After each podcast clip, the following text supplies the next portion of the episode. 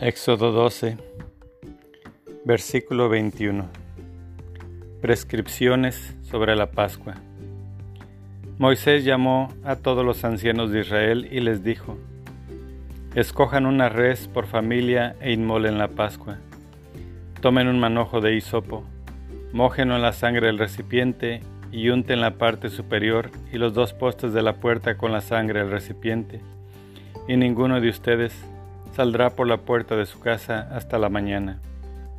Yahvé pasará para herir a los egipcios, pero al ver la sangre en la parte superior y en los dos postes de la puerta, Yahvé pasará de largo por aquella puerta y no permitirá al exterminador entrar en sus casas para herir. Observen todo esto como ley perpetua para ustedes y para sus hijos, cuando entren en la tierra que Yahvé les dará, como prometió. Observarán este rito y cuando sus hijos les pregunten, ¿qué significa este rito para ustedes?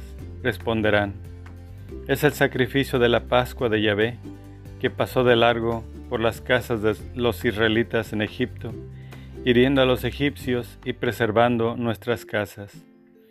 Entonces el pueblo se inclinó y se postró. Los israelitas fueron e hicieron como Yahvé había mandado a Moisés y a Aarón Así lo hicieron. Palabra de Dios. Te alabamos, Señor.